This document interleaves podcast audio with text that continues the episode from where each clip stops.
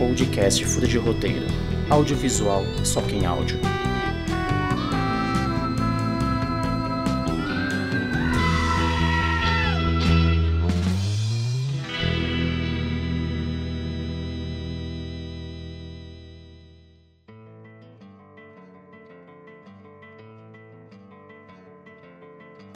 Bom dia, boa tarde, boa noite, ouvinte. Está começando mais um Furo de Roteiro. Eu sou Yuri Codonho e hoje vamos falar de licorice pizza. Mas antes, Yuri Cavicchioli, como você está?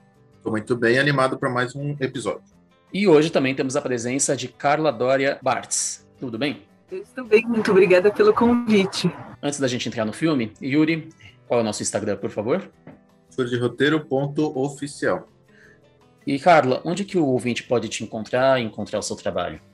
Bom, eu tenho um blog de cinema, que é o inemoquino.com.br, e também nas redes sociais é só seguir meu nome, uh, Carla Dória Bartz.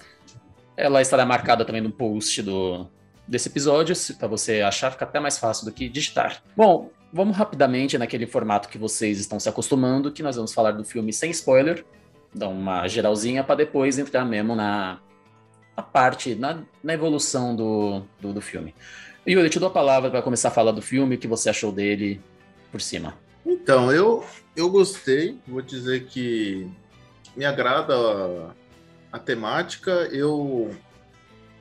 As pessoas colocaram ele como favorito aí ao Oscar, não sei ainda, né, se, se, se, se ele vai ganhar, não sei, eu fiquei pensando bastante se é tudo isso. Eu achei um bom filme, mas eu não sei se, se ele é linear demais, eu senti isso, mas ele é divertido. Isso, com certeza, ele é muito divertido e ele parece a, a todo instante que vai acontecer alguma coisa, mas não vai, né? Então, meu resumo é esse.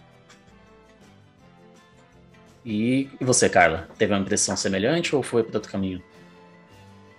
Eu, eu, tem coisas que eu gostei bastante no filme, tem coisas que uh, eu acho que é essa, essa sensação que o Yuri passou. O filme é bom, é, é interessante de assistir, mas tem algumas coisas que eu tenho algumas ressalvas em relação a ele.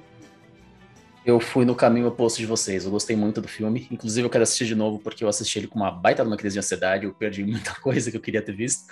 Mas, assim, mesmo, mesmo não estando todo, totalmente concentrado, eu gostei bastante. É, geralmente, nessa parte, a gente fala sobre o gênero. Só que o gênero vai trazer spoiler do filme dessa vez, então eu vou deixar um pouco mais para frente. Uh, ô Yuri, você consegue dar uma, uma sinopse improvisada? Ou dessa vez você está preparado de novo? Não, dessa vez vai ser improvisado. é, eu só não, eu, o problema é que é, o filme é do Paul Thomas Anderson, né? E eu gosto, eu gosto de alguns trabalhos dele, resumindo aí, tentando. Eu gosto do Mestre, que eu acho que é um baita filme. É, tem um que eu não gosto dele, que é o. Eu tinha até anotado aqui, peraí. É o Sangue Negro, acho que esse daí não gostei. Magnolia, não vi ainda, falam muito bem desse filme. E agora. Magnolia é maravilhoso. Falando, é, você me falou dele, foi você então. Mas eu ainda não consegui, consegui vê-lo. Agora falando do filme, né? Eu, eu gosto muito da atuação da. Como que ela chama? Lana, né? É a Lana gosto de, dela, o gosto muito do Bradley Cooper aparece no filme, que é impressionante. E o filme ele roda aí bastante numa temática de um jovem que tenta aí seduzir uma, uma moça um pouco mais velha. É, só que ele é um jovem, entre aspas, empreendedor. Vocês poderiam chamar aí, já que a gente tem a Carla Doria aí no nosso, no nosso podcast hoje, você poderia chamar que é, um, é o pequeno Dorinha que a gente tem nesse filme aí. E só que muito mais sensual. Não, talvez não, né? Dória sabe dançar muito bem, né? Acho que fica equiparado. Aí. Ele usa uma calça apertada, algumas pessoas falam que isso é sensual.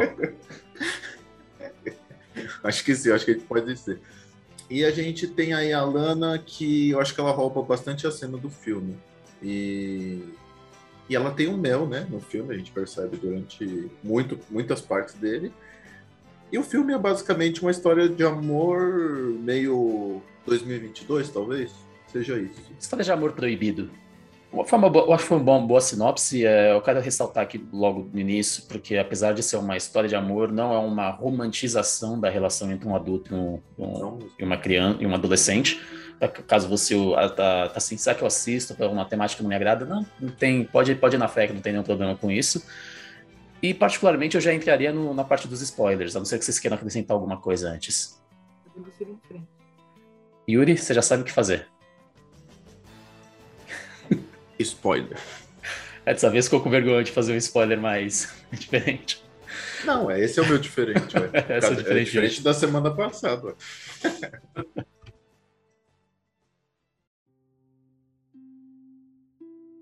Entrando na história em si. Cinco minutos de filme iniciais já ditaram todo o ritmo.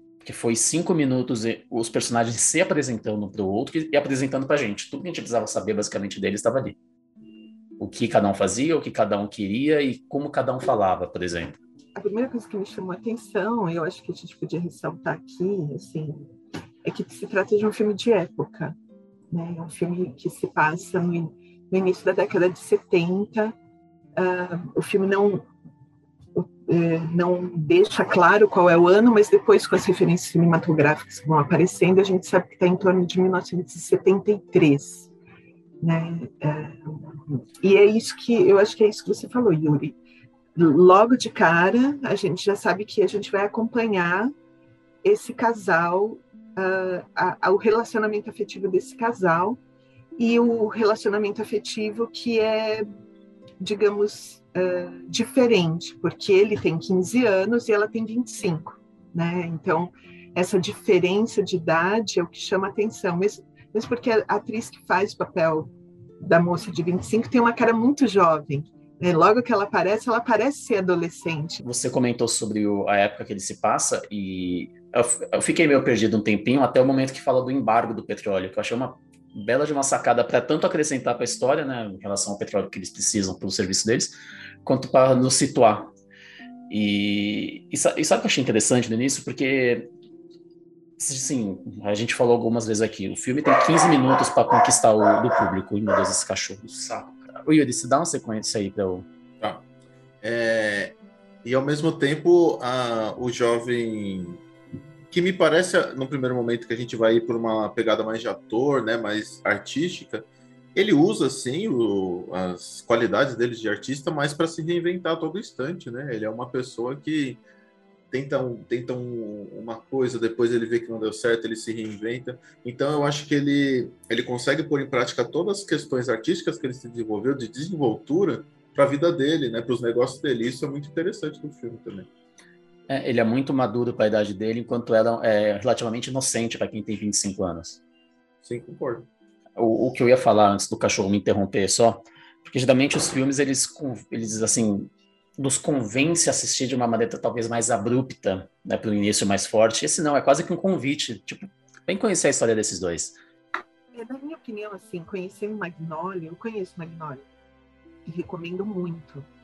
É, é um filme incrível e esse filme, se a gente pensar na, na, na, no contraste, ele me parece muito mais suave, né? Ele é, ele é, ele, ele é agridoce, né, o tom do filme, na minha opinião. Então ele tem uma coisa de memória, de, de ele tem uma coisa de uh, assim de quem de, de, nostalgia. Na verdade a palavra que eu estava procurando era tem algo de nostálgico. E esse filme é, eu fiz umas pesquisas aqui só para tentar me situar mais em relação ao ano de 1973, eu descobri que o American Graffiti, que é um filme nostálgico do, do George Lucas, um dos primeiros filmes do George, foi lançado em 1973. Então, é, me deu essa sensação de American Graffiti, ou dessa nostalgia, de uma certa nostalgia americana que tem no filme. E, ao mesmo tempo, senti que o filme, um, o personagem do rapaz, que é o Greg, né, o Greg Valentine, é, tem uma coisa ali, talvez por ele ser jovem, né, e talvez aí esteja a ironia do, do Paul Thomas Anderson, por ele ser muito jovem, existe uma coisa do empreendedorismo, mas muito de acreditar no sonho americano. né, que é possível talvez quando você tenha 15 anos ainda, né? Então ele essa coisa do de estar se renovando o tempo todo e de não desistir de, e de estar indo atrás de ele não se abala, né? Uh, no começo do filme a gente fica sabendo agora um spoiler, vou dar um spoiler que é do começo do filme. Já a tá gente valendo. fica sabendo que ele era um, um, ator prodígio de Hollywood que fez alguns filmes, então ele devia ser aquela criança bonitinha, maravilhosa que fez, e, e, participou de elencos, né? A gente isso é colocado de uma maneira bastante sutil. E aí ele cresce demais, né? E aos 15 anos ele está grande demais, né? E, e, já não cabe mais, né? A, a carreira dele não vai para frente.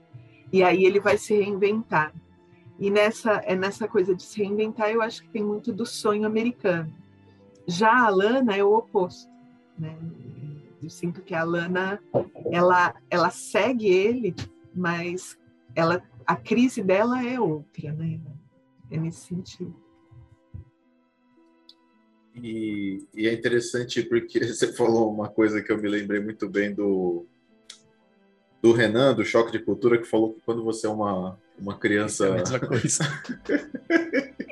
quando você é uma criança bonita, você se torna um adulto esquisito, né? E aí é justamente você o Macaulay Culkin é, é quase uma história, você quase descreveu uma história. Eu acho que ele é, é, vários, né? Vários que foram tragados por esses sistema, né, de criança.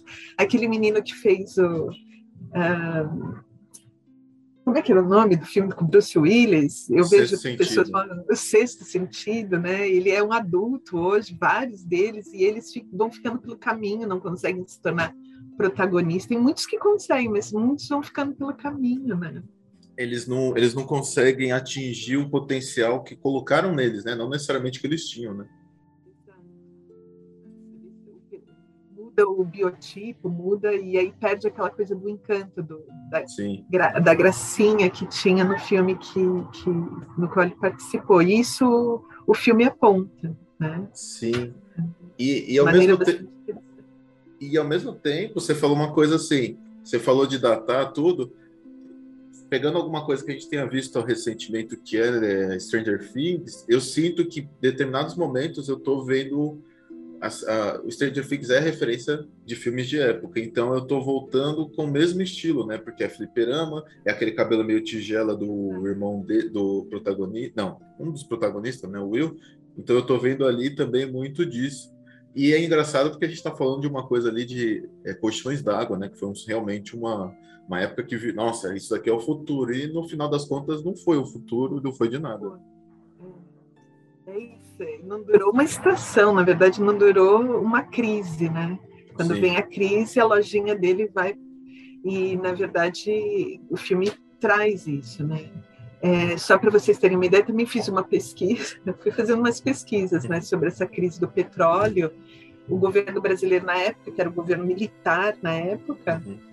é, instituiu o ProAlco, que é o programa que vai dar origem ao fato da gente ter o álcool de cana-de-açúcar no Brasil por causa dessa crise né? Era o governo do Emílio Garrastazu Médici, era uma ditadura militar em 1973 para nós. Né? É um dos mais terríveis que a gente teve aqui, né? o Médici. Sim, é, é, essa é uma das minhas ressalvas em relação ao filme. O filme é muito nostálgico de um momento americano, né? Uh, de certa forma, em que o mundo estava pegando fogo, né? Então, essa é uma das minhas é muito açucarado, né? apesar de ter alguns momentos muito interessantes. Sim. Eu acho que é um momento interessante então, para a gente falar sobre o gênero dele. Porque é, é claramente um romance, em determinados momentos é uma comédia romântica, até assim, mas bem sutil. E eu fui pegar aqui as maiores características do romance. Que, meu Deus do céu, é muito romance esse filme. Primeiro, porque a definição mais, mais certeira de romance é a procura do amor, o achar do amor, o perder do amor e achar o amor de novo. Dá para dividir esses atos, o filme, relação, o relacionamento deles. E ao mesmo tempo é, é, o amor impossível e o amor platônico. As duas definições que eu achei do, do romance dos meus estudos, das minhas anotações, era tipo, caralho, mano, é muito licorice pizza. O que leva narrativamente é isso. Será que eles vão ficar juntos ou não, né? Uh, mas as trajetórias são muito diferentes. Acho que, que, que é isso. Ele, ele é muito otimista e muito jovem. E ela já está numa fase em que ela já perdeu um pouco dessa, uh, dessa espontaneidade que ele tem, mas ao mesmo tempo ela acredita nas coisas, né? Aquilo que vocês falaram de ingenuidade não é não é errado.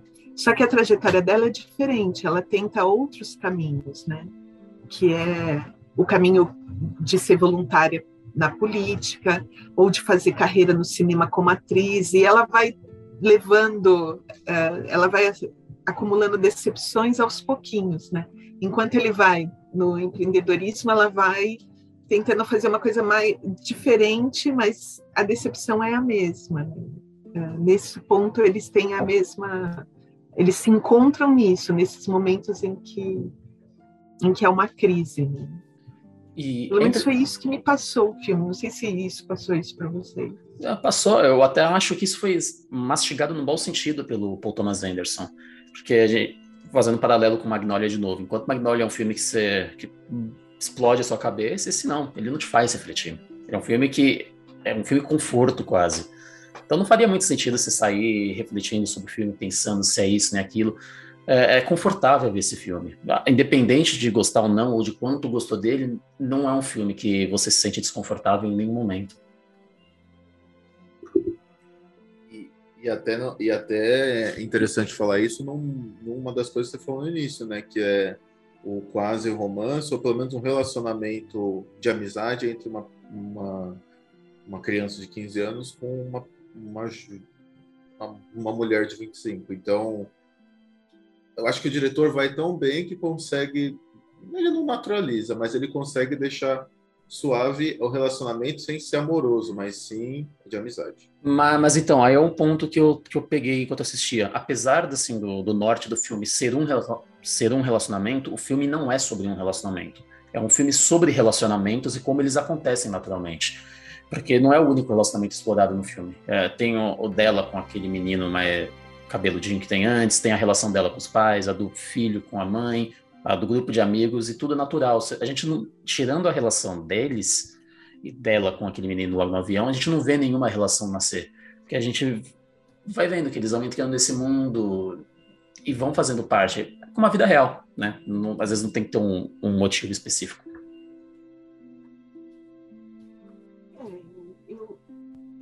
Sim, acho que a, a ideia do, da, da, produção do filme era, é manter essa, essa chama da nostalgia, como eu falei anteriormente, é, e que faz com que o filme seja aprazível e, e, legal de assistir, e ao mesmo tempo ele não tem um compromisso com é, mudanças bruscas de, de, de ação e tragédias que possam acontecer ali no meio, não é, é um tipo de entretenimento que é para você seguir a, a, a, jornada dessas duas pessoas assim uh, que que está certa já que não vai mudar muito é aquilo ali né? são pequenos draminhas cotidianos pequenas decepções é, tentativas e erros diante das circunstâncias que são colocadas mas que não nada de muito trágico de muito terrível é, vai mudar o destino que eles têm né? Já meio traçado, que é uma vida confortável. É isso, acho que essa palavra que você usou, Yuri, é muito interessante para definir o filme. É confortável. Né? Talvez isso possa ser lido de uma maneira positiva ou não. Né? É, tem, tem quem gosta de ver um filme mais desconfortável ou mais agitado. Tem quem gosta de ver isso aí. É bem de gosto Eu... também, né? É bem de cada um. Na verdade, assim, se a gente for pensar, hum, assim, no tipo de eu, eu, falando do tipo de crítica que eu tenho que fazer sobre cinema, né, no meu blog, um filme confortável diante das circunstâncias históricas atuais é, é de se pensar por que, que um cineasta se, se esconde atrás desse tipo de, de realização. Né? Eu, eu me questiono isso. Né? Me questiono. Diante eu das acho... circunstâncias que a gente vive. Né?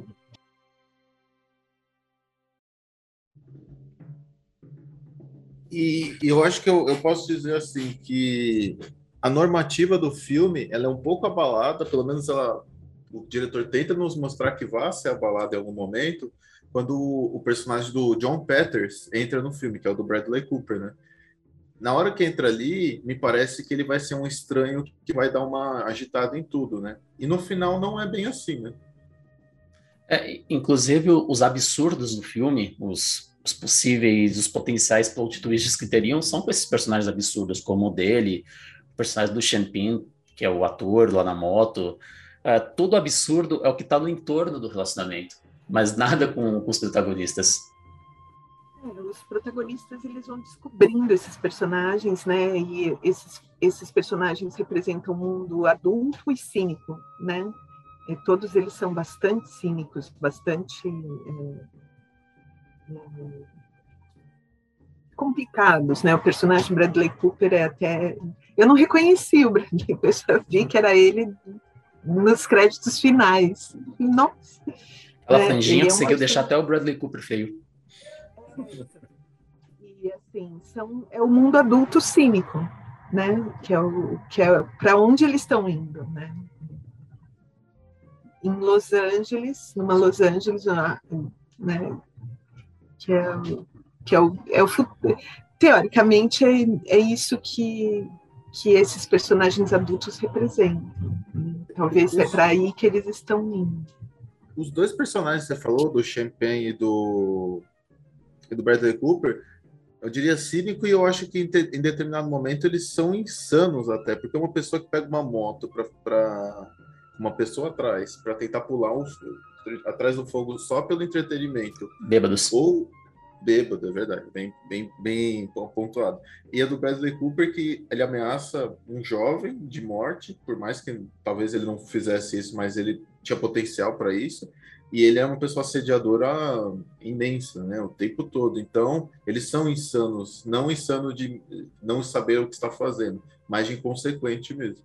Eu queria falar uma parte técnica que eu puxei roteiro geralmente a gente imagina que seja um bagulho hiper complicado, que tem que ter, tem que ter um, tem que ser um filme do Nolan ou do Tarantino para ser um bom roteiro. Cara, o roteiro desse filme não tem um erro. E ele faz o arroz feijão, mas do início ao fim o arroz feijão, coisa básica. E vai ficar entre ele e Belfast, né, as premiações de roteiro, porque tá bom demais. Eu não sei se também tiver a sensação de que o Yuri falou de muito linear, né? Talvez seja uma crítica que você pode ter para o roteiro, mas a partir do princípio que foi a proposta dele, eu achei bastante interessante. Linear, mas não com furo, tá?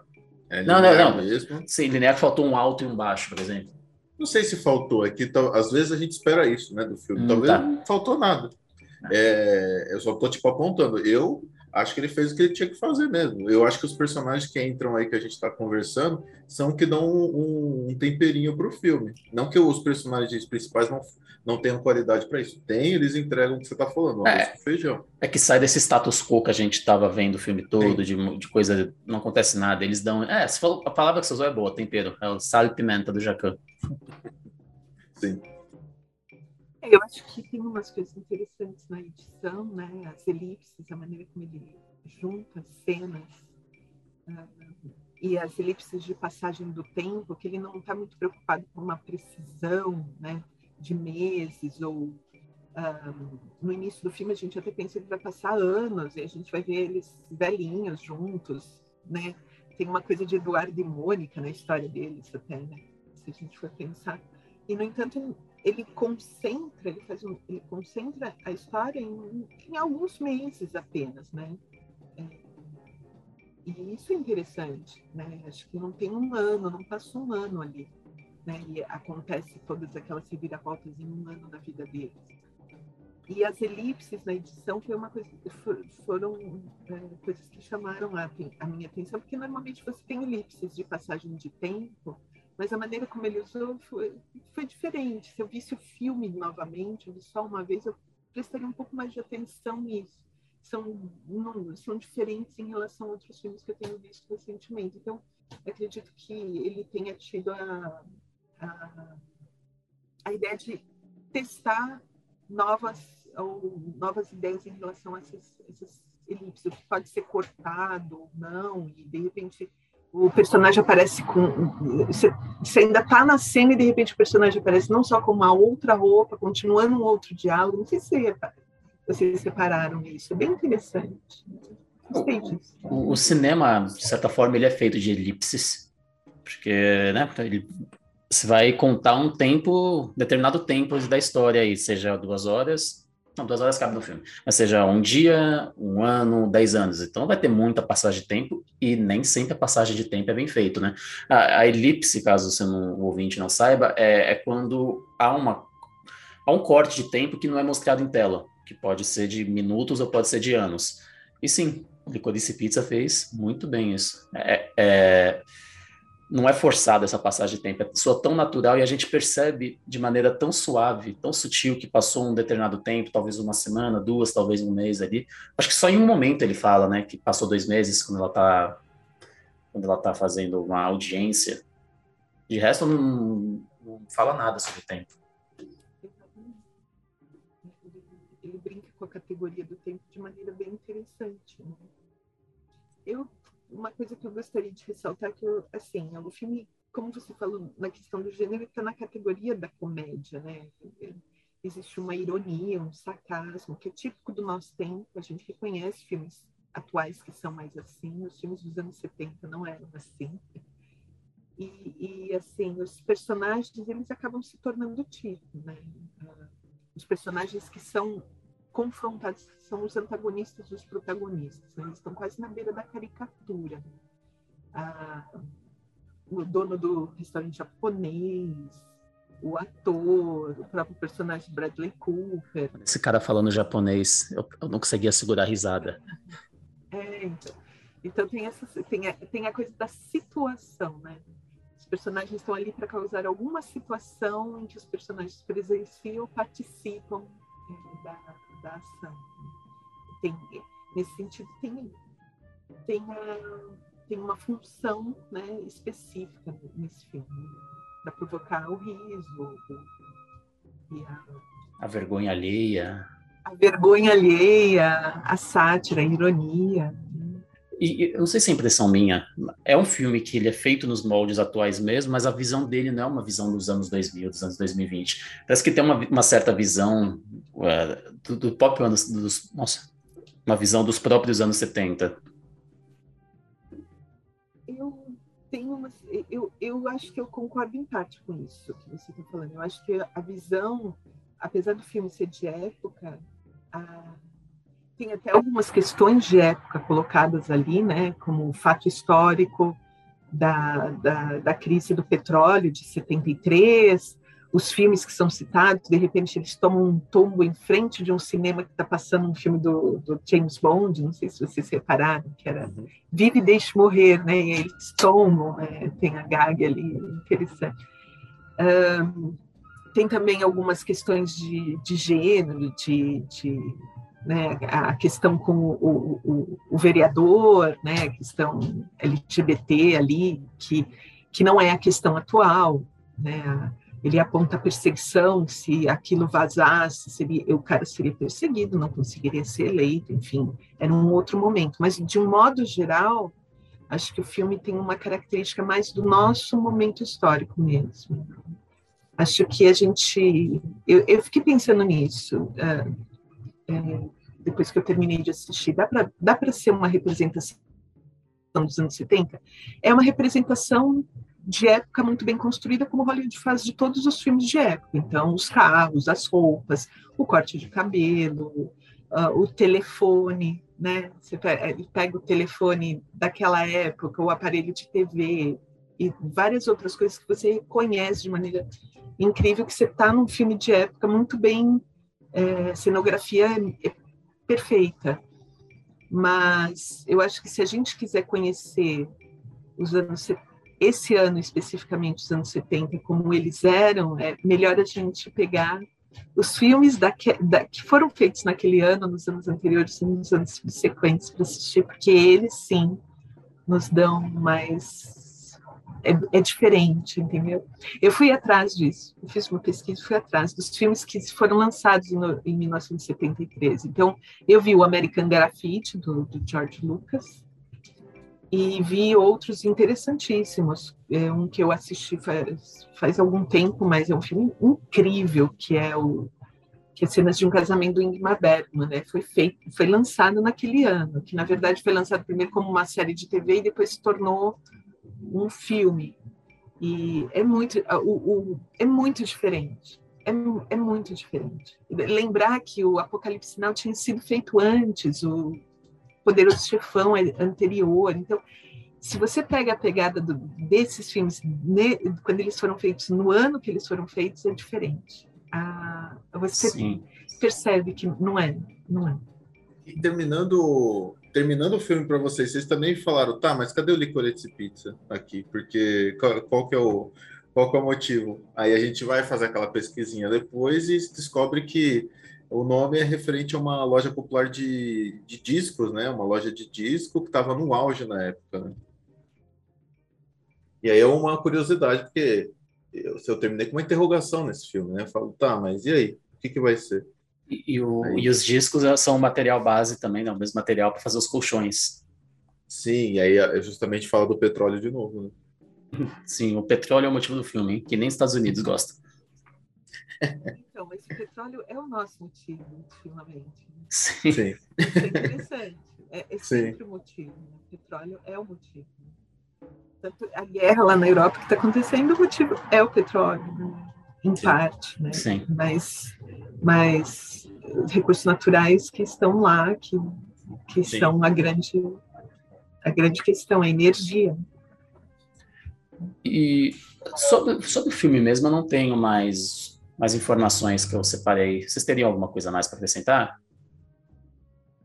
Ah, eu acho que a família da Lana fez o filme. A família da atriz fez o filme, então eu achei interessante isso. Não sabia. É, as irmãs, todas eh, eh, são irmãs dela mesmo. Parece. Fica assim, se você for vê-las, não, não, não, atuam pra caramba, né? Elas estão ali só um pouquinho e tal, pequenas partes e tal. Provavelmente elas são atrizes, mas não tem uma grande, um, assim, nossa, um foco nelas. Não, elas parecem minutos, né? Acho que coisa de. Somando tudo dá dois minutos de tela, mas. Ah, mas assim, foi uma atuação da realidade, né? Porque teve briga de irmãos. Sim. Sim. Isso que eu acho que é, isso é legal mesmo. Eu acho que provavelmente eles nem tinham avisado que estava gravando e eles começaram a brigar, o diretor começou a gravar mesmo. Deve ter sido mais ou menos nessa linha.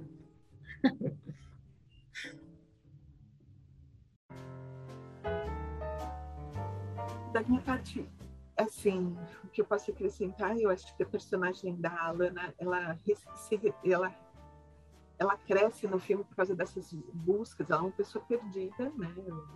Ela não sabe o que ela quer da vida, ela está completamente perdida. E, o que, que ela era? Ela era assistente lá do cara que era fotógrafo, Sim. que foi na escola. E, e era extremamente abusivo, que deu para mostrar o tapa na bunda né? também. Verdade. Exato. Uh, é um outro momento também, essa coisa de assédio é impensável, então ele tenta representar isso, olha, naquele tempo, né? É, a, a, expressão dela nesse momento eu achei muito, muito impactante. Que ela estava feliz que ela tinha marcado date, né? Aí no momento ele dá um tapa nela e, tipo, a, o semblante dela muda totalmente. Isso eu achei bem, bem forte. E ela não tem. E ela compete com as irmãs, né? De uma família.